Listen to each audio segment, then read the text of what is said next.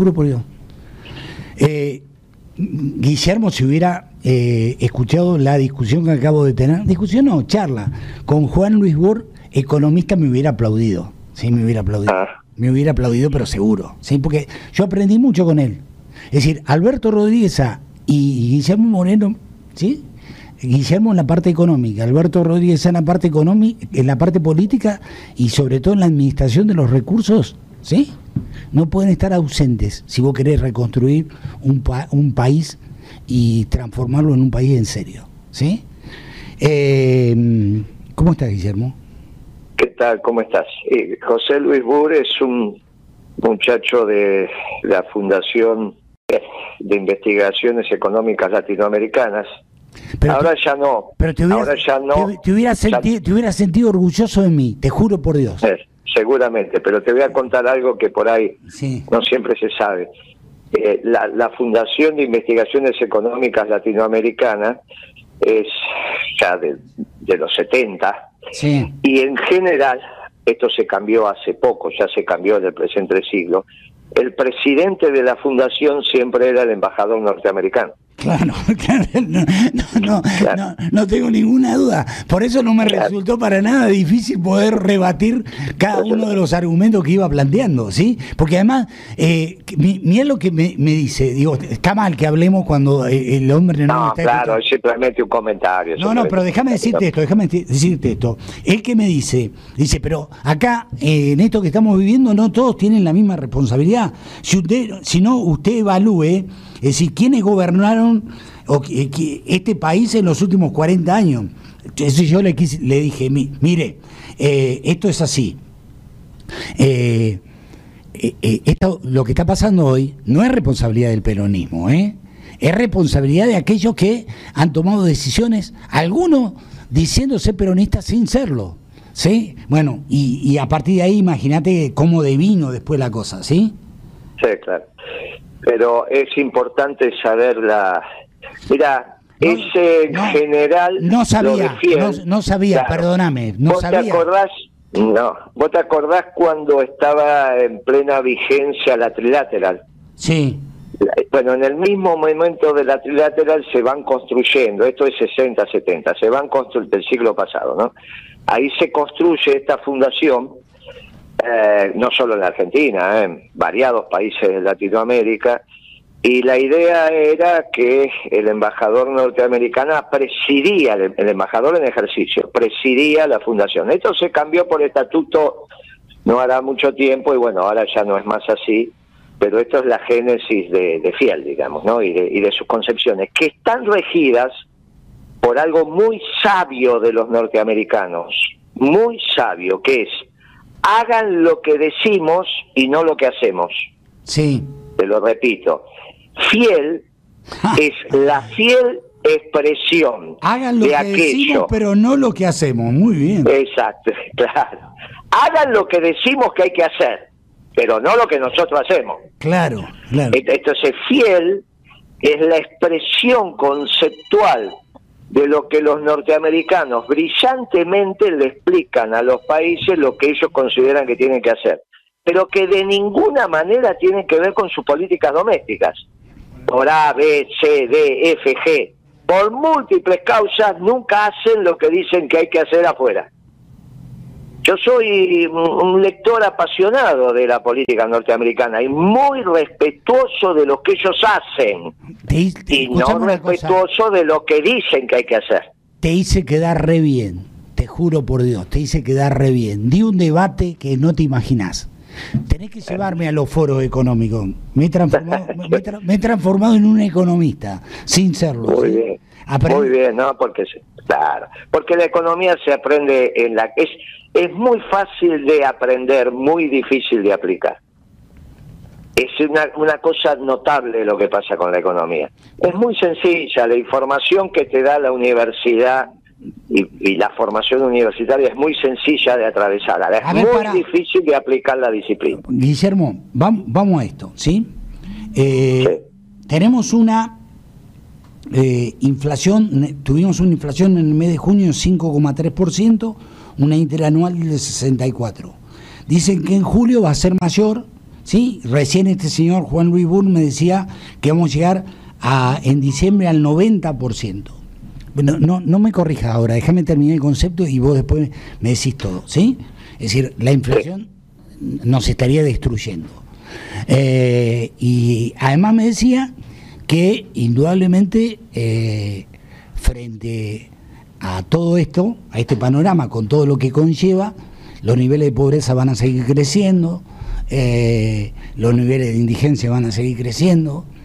Digo, eh, los datos, el 5,3% es real y que la, inflación de julio va a ser mayor, mm, según lo que dicen, también va a ser real, aparentemente. ¿Cómo hacemos para salir de semejante quilombo como en el que, en el que estamos metidos? ¿Sí?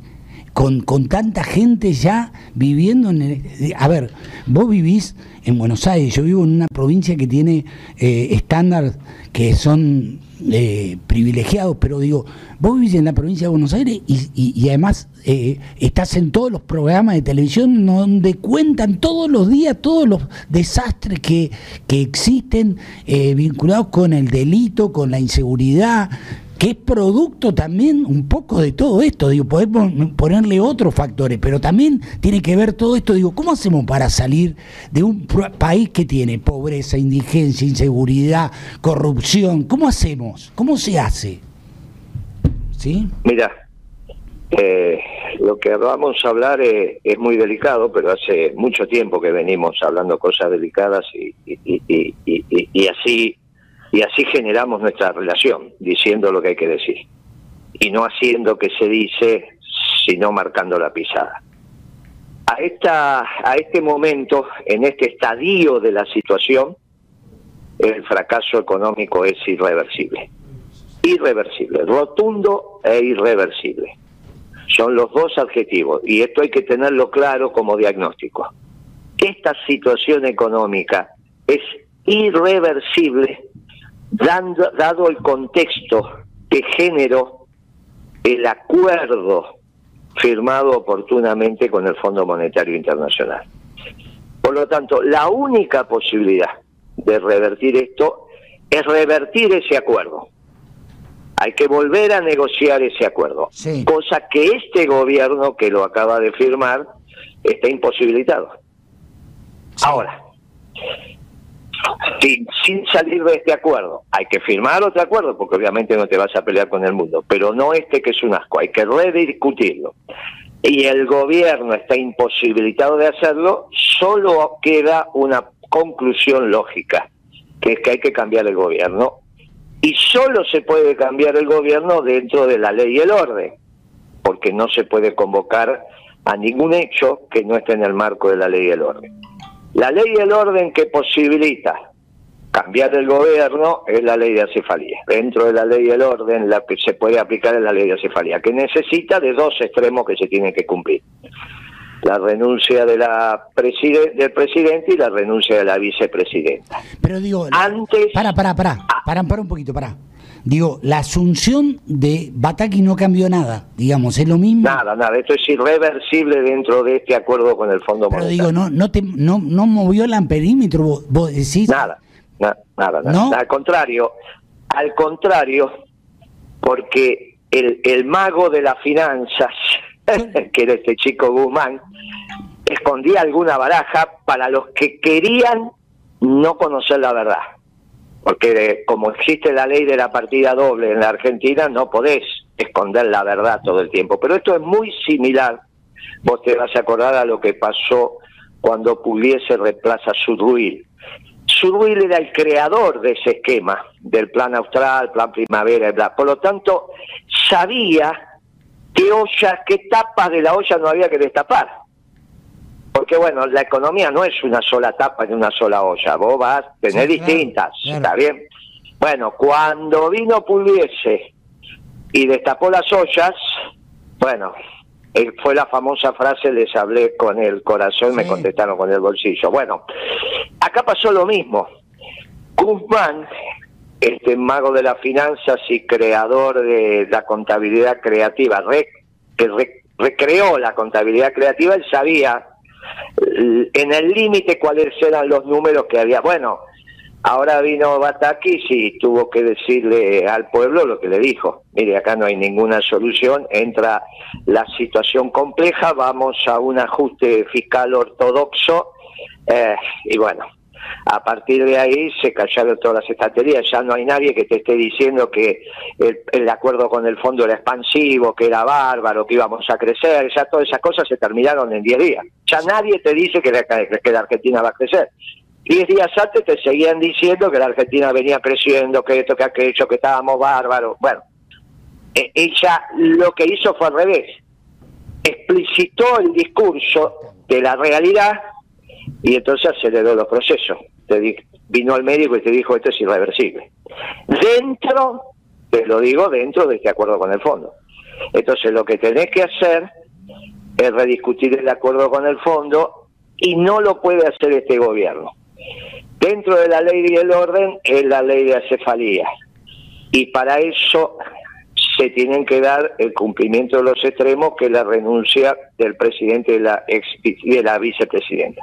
Esto es duro, es durísimo, pero es la única posibilidad que tenemos donde mancomunión la Cámara de Diputados y de Senadores se obliguen a encontrar el consenso de aquel gobernador que termine el mandato de Alberto Fernández, antes de que esto sea tarde, ¿eh?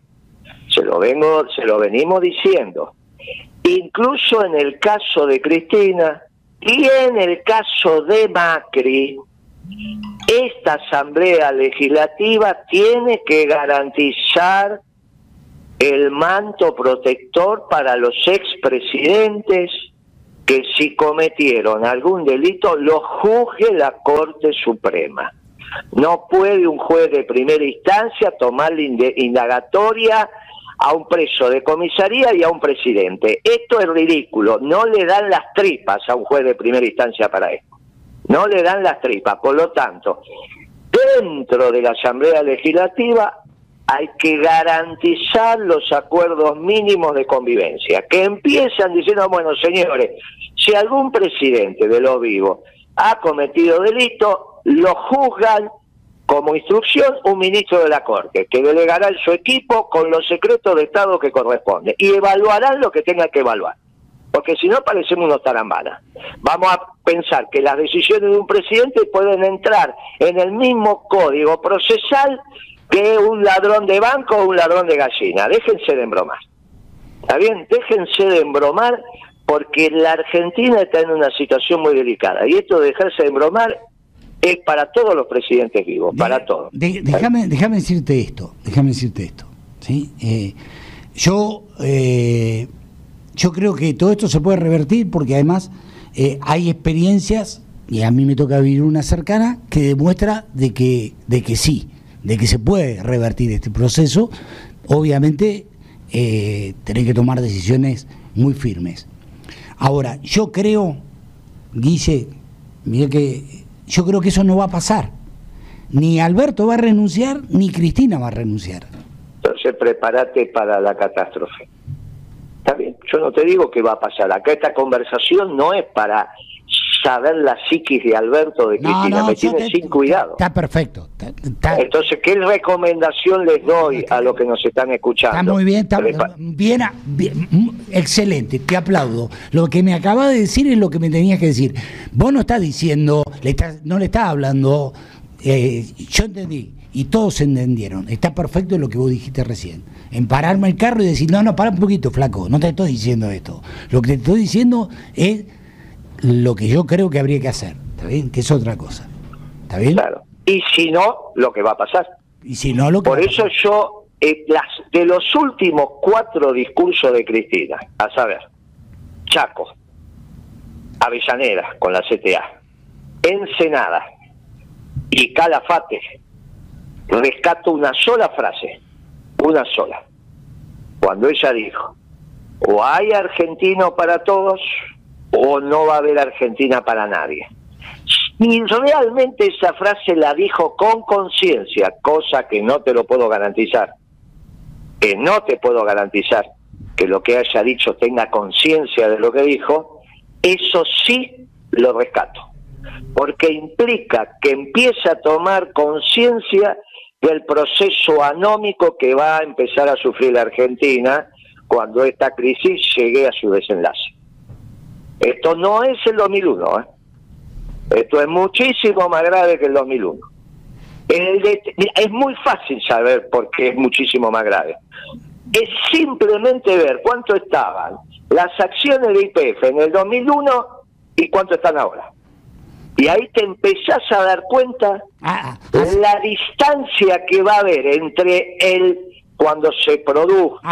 Hace, docencia, hace docencia conmigo, decime para que yo eh, eh, pueda... Imagínate que cuando Kirchner las vendió, cuando Kirchner vende las acciones de IPF, que él tenía como poder ejecutivo santacruceño, sí. como San Luis no es una empresa petrolera, los Rodríguez Sá de aquel momento no tenían acciones, pero sí tenía Kirchner. Sí. Cuando él las vende, las vende a 44 dólares. 44. Sí. Allá en el año 98. Sí. La última parte donde se vende cuando ya Repsol se, se apropia del, del conjunto, 97, por ahí. Sí. Que, se queda con el 100% de IPF. Sí. Cuando Kishilov compra la mitad de IPF, ya esa, ya paga la mitad de IPF, 8 mil millones, bueno, 8 mil millones con interés, pero sí, eh, ponele 10 mil para hacer números redondos, pagando la mitad con los intereses, 10 mil con los intereses, para comprar la mitad, el 51%. Sí. O sea que en ese momento la empresa valía 20 mil, para ponerte una idea. Sí. O 19 mil, 18 mil. Bueno, hoy, hoy, con 2 mil millones de dólares, te dan el vuelto y te compras todo IPF, con vaca muerta incluida.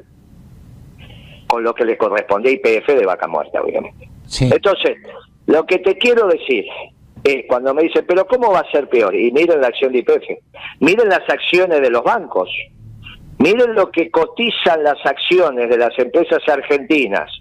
En su relación, es un, es un instrumento derivado, pero no tiene importancia. El subyacente es la acción de la empresa.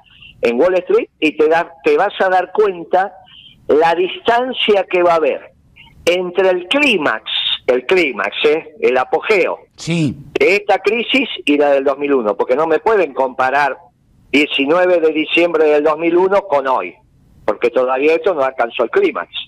¿Se entiende? Es clímax contra clímax. Y esto estamos mucho peor. Y, obviamente va a ser peor que el 89, porque son los dos procesos al mismo tiempo. Hoy tenés un desbarajuste fiscal enorme, que ya nadie lo oculta y todos te están hablando de 10 puntos del PBI. Eso es lo que gastás de más sobre lo que recaudás. Sin financiamiento, ya afuera no te dan un dólar. Y adentro estás llegando al límite y solo te queda emitir. Y aparte tenés un desbarajuste tremendo en el sector externo por eso tenés 10 tipos de cambio distintos, no sabes si el dólar es 130 o 300, que es lo que te está pasando. Y de 130 a 300 tenés todos los dólares que vos crees, de acuerdo a lo que vendés, lo que haces, lo que reponés, de qué, en qué sector estás de la economía y si sos tomador de precios o generás precios. Con lo cual, la economía está entrando en un circuito de desabastecimiento generalizado. Para una sociedad urbana, y en esto no quiero poner dramatismo, pero lo estamos hablando. Vos tenés en San Luis, cuando vos caminás por esa autopista extraordinaria que hicieron los Rodríguez ya, por ahí a, la a lo lejos tenés alguna casita por ahí, bien poeta, interesante, pero después también ves las zonas urbanas. La diferencia es que esa casita que vos ves en el medio del campo, puede sobrevivir sin mercado. ¿Qué significa esto? Siempre va a necesitar algo del mercado porque él no lo hace, no hace todo. Pero yo te aseguro que sobrevive más que los muchachos que viven en un edificio, que en el momento que no hay electricidad no pueden tomar un ascensor. Y si salen a la esquina y no está la leche, el pan y la carne, ¿de qué viven? Por eso lo más grave en las sociedades urbanas es el desabastecimiento. Por eso el secretario de Comercio se tiene que ocupar de los precios, pero primero se tiene que ocupar del, abastecimiento. Este es el orden de prioridades de un secretario de Comercio. Primero abasto, después precio. Te quiero No es que el abasto está dado. Sí. El abasto se genera a partir de la producción. Eh, Los productos manufacturados no son macho y hembra, ¿eh? que se reproducen de noche. ¿Se entiende? sí. Los paquetes de fideo no hay macho y hembra, que voy a apagar la luz y al otro día tener la estantería llena, porque se reprodujeron. Alguien los tiene que producir. Y para producir tiene que estar los insumos. Y si, como vimos hace un mes atrás, te quedas sin, simplemente sin gasoil. Ahora, no, cuando yo hablo de desabastecimiento, no es solo gasoil. Por eso te digo que cuando la dirigencia política no está a la altura de las circunstancias, esto no lo entiende. Yo estuve ahí, claro. yo estuve ahí y te digo que a veces no lo entiende. ¿Por qué un abogado va a entender esto que estamos hablando? Y más, un abogado que toda la vida fue funcionario público, ¿por qué va a saber esto que estamos hablando? Si nunca estuvo en el mercado, si nunca compró y vendió, nunca se quedó sin stock, Claro. nunca tuvo que dialogar con un delegado sindical o con un dirigente, nunca tuvo que ir a negociar un, un préstamo en el banco, nunca tuvo que hablar con un gerente y decir, mira muchacho, dame esto porque no puedo pagar la quincena. Nunca tuvo las angustias de un empresario o de un dirigente sindical cuando la empresa cierra. ¿Por qué lo vas a ver? Si como te enseñó tu vieja, muchos de estos que toman decisiones siempre vivieron de arriba. Claro. Bien. Cuando vos tenés dirigentes de fuste, Alberto, por ejemplo, el bueno, no hace falta que vos le explique esto. Lo sabe por experiencia propia, porque lo vivió, porque todos los días habla con empresarios y con dirigentes sindicales. Pero aparte sabe la diferencia entre un remite y una factura, no hace falta que se lo expliques. Pero esta es la diferencia de cuando vos viviste y marcaste la pisada o solamente transitaste. Y hace algunos años que los máximos dirigentes políticos solamente transitaron. Claro. Yo tengo el máximo respeto de masa y es un muchacho que se está formando. Pero ¿qué condiciones puede tener para entender esto? Y nunca trabajó en el sector privado. Y lo mismo que me pasa con Massa, me pasa con Alberto el Malo. A Cristina la dejaba fuera porque el jefe político de Cristina era Kirchner, Claro. que sí había transitado. Yo siempre cuento una anécdota de Puentero. Yo lo junté con los almaceneros, porque yo armaba la economía de abajo para arriba. Entonces, a la derecha de Kirchner, yo sentaba el jefe de los almaceneros. Y Coto lo sentaba en la punta de la mesa, en la otra punta. ¿Se entiende lo que yo hacía, no? Al lado de Kirchner, el presidente de los almaceneros. Y Coto en la otra cabecera. ¿Está bien? Sí. y Kirchner en la cabecera. Entonces se arma la reunión con los abastecedores que van, desde los almaceneros hasta los hipermercados, todo, ¿eh? porque todo fue una reunión extraordinaria. Entonces yo le presento, yo estaba sentado a la izquierda de Kirchner. Entonces le presento al, al presidente de los almaceneros, ya se murió lamentablemente, una extraordinaria persona, Rafael. Va. Kirchner termina de escuchar su nombre, le pone la mano Sí. y le dice, dígame, las galletitas Lincoln se siguen vendiendo, le dice Kirchner, ¿eh? Sí, sí. Y le dice, bueno, hace poco empezaron a fabricarla de vuelta, y vos imaginate el almacenero. Sí. No, sí, hace poco empezaron a fabricarse de vuelta. Ah, le dice, porque yo a los 18 años tenía un reparto de galletitas. Y sabe que la que más vendíamos era esa. Las Lincoln. Y ahí, y ahí, y ahí el almacenero se derritió, Claro, claro. se derritió. Le dijo, usted tenía un reparto de... Sí, bien, esto llevaba esto, llevaba esto. Y la verdad que vendíamos bien. Algunos de ustedes a veces no nos pagaban, ¿eh? nos hacían sufrir. Pero bueno, son buena gente, a la larga nos, nos pagaban. Y ahí empezó otro diálogo. Claro. Del fondo, contó Coto, dice, bueno, yo empecé como carnicero, pero a mí como almacenero, sí, te conozco, Coto, decinos cómo estamos. Y se terminó la reunión. Y salió todo en un... ¿Entendés lo que te estoy contando? sí, claro. ¿Cómo no entender? Sí, sí, sí, sí. Ahora, si vos no viviste, hermano, ¿cómo sabes esto? Porque puede ser que vos no conozcas el mercado textil. ¿qué sabemos cómo se hace una zapatilla? Pero si sabe cómo se hace un clavo, el rollo de alambre o la galletita, más o menos, en cuanto el textilero o el zapatero te empieza a hablar, y entendés la música y te pones a bailar e, e, ese ritmo, porque viviste. Por eso es tan importante pasar por el sector privado. Eh, Ahora, si no pasaste por el sector privado, esto que acabamos de hablar, no lo entienden. Y yo estuve ahí, te garantizo que no lo entienden. déjame preguntarte esto, ¿sí? Me acaba de, escribir además Maggie, la, viuda de, de Ubaldini, que, que, es amiga y que siempre nos escribe porque nos escucha. Eh, ayer eh, la Nata hizo referencia a un tema muy puntual que tiene que ver con una eventual devaluación. Y contó que un funcionario, esto eh, te lo estoy diciendo porque me lo acaba de escribir Maggie, ¿sí? Que un funcionario del gobierno contactó en secreto a Juan Carlos Fábrega, quien en 2014 devaluó un día el 23%, para saber cómo lo hizo. ¿sí? Eh, te pido una reflexión respecto a esto, ¿sí? Que lo contó la nata anoche en su programa de televisión y que ahora, bueno, Maggie me lo hace recordar, ¿sí? Sí, obviamente que el presidente del Banco Central de ese momento era Fábrega y el que le tocó instrumentar la decisión tomada por Kisilov fue Fábrega. Pero la decisión fue de Kisilov.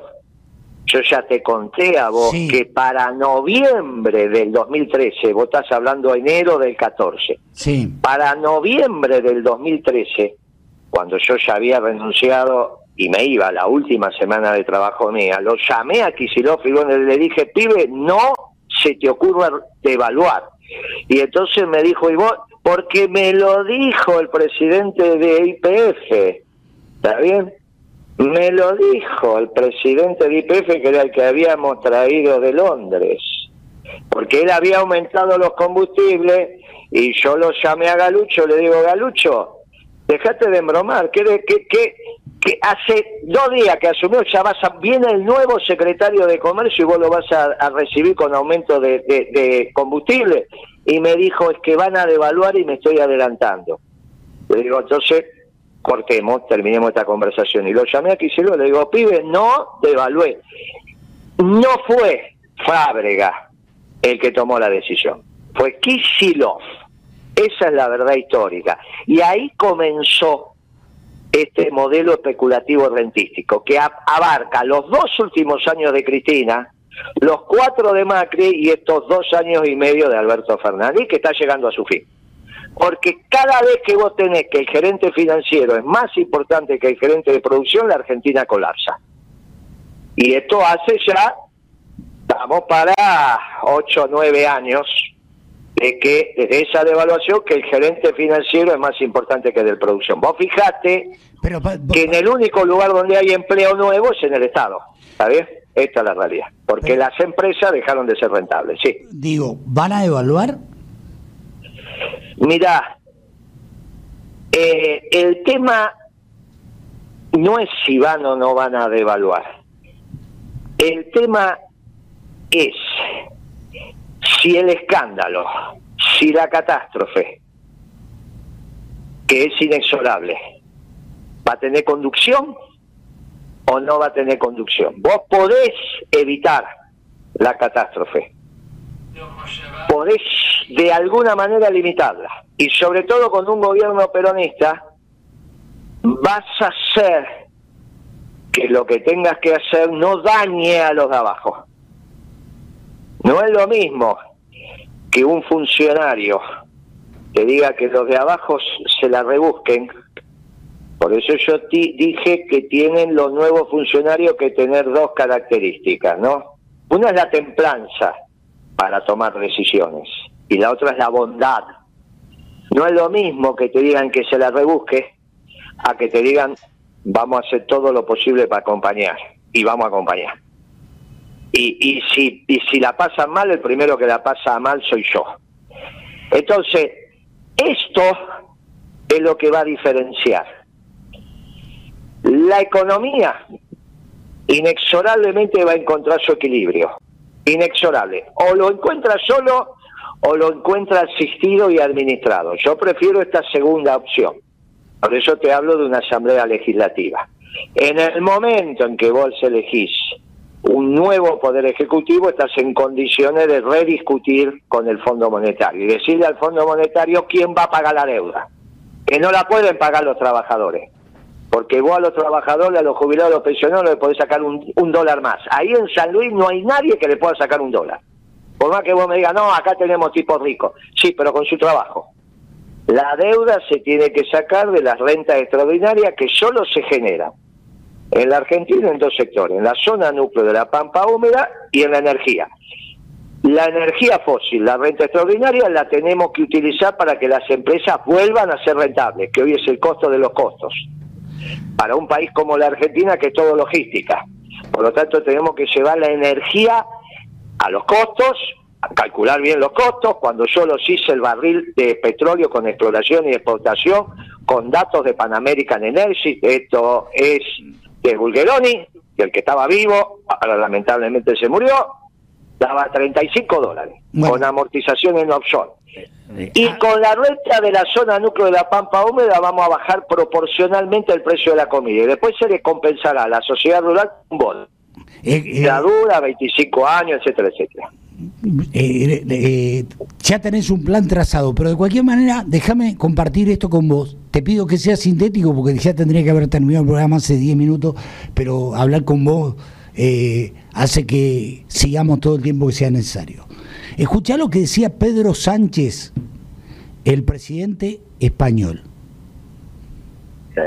Este gobierno no va a tolerar que haya empresas o individuos que se aprovechen de la crisis para amasar mayor riqueza a expensas de la mayoría, porque las dificultades de la mayoría no pueden ser las alegrías de una minoría, y por eso vamos a poner en marcha, como quiero expresarles a continuación, un impuesto sobre los beneficios extraordinarios de las grandes empresas energéticas que recaudará 2.000 millones de euros al año durante los próximos años.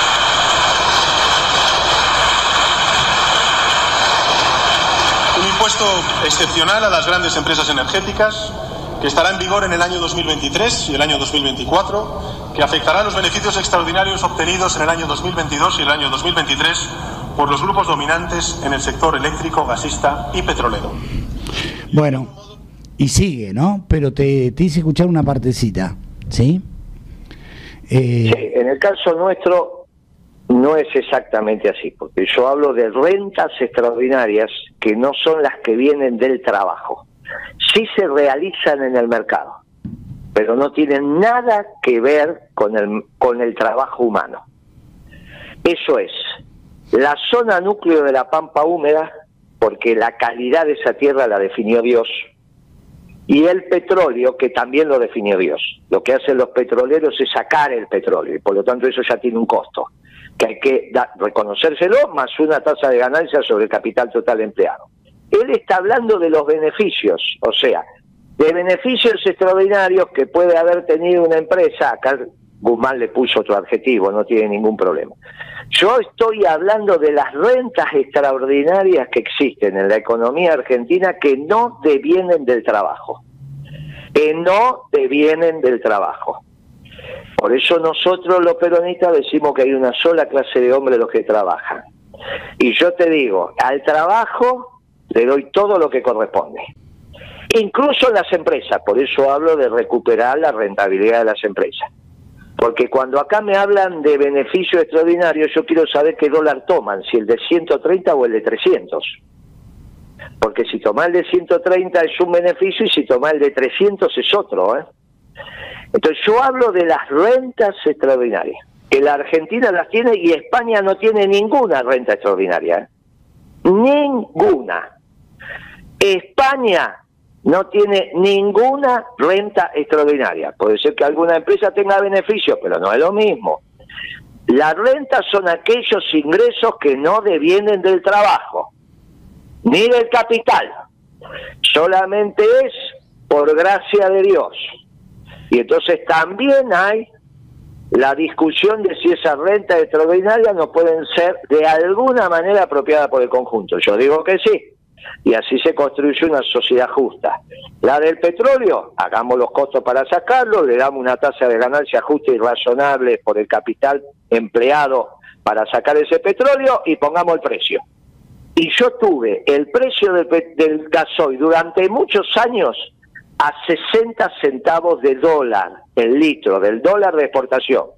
Nadie me puede explicar hoy por qué está a tipo de cambio oficial a más de 2 dólares. Y en todo caso, en algunos lugares lo tenés a un dólar negro o lo tenías a un dólar negro. Nadie me lo puede explicar. Nadie que haga costo me puede explicar esto. Ni nadie me puede decir a mí que cuando el San Luis compran un litro de leche, le tienen que pagar en ese litro de leche un trabajador de San Luis el alquiler al propietario de la tierra que por ahí vive tirando manteca al techo. Ojito con eso. El tambero, más de un tercio del precio que recibe, se lo tiene que dar al socio de la sociedad rural por el alquiler de la tierra que alquiló. Eso no es justo. Eso no es justo. De eso estoy hablando. Está perfecto. De eso estoy hablando. Lo demás se lo dijo a estos muchachos que empiezan a hablar de beneficios extraordinarios y no saben de qué están hablando. No saben de qué están hablando, porque no leyeron un balance en su vida. Yo estoy hablando de lo que estructuralmente la economía argentina tiene y que es hora que con esa renta extraordinaria la pongamos al servicio del conjunto del pueblo. Y se puede hacer sin meternos con el derecho de propiedad, yo no soy Graboy, yo no soy marxista, yo no soy ninguna de esas cosas, soy orgullosamente peronista.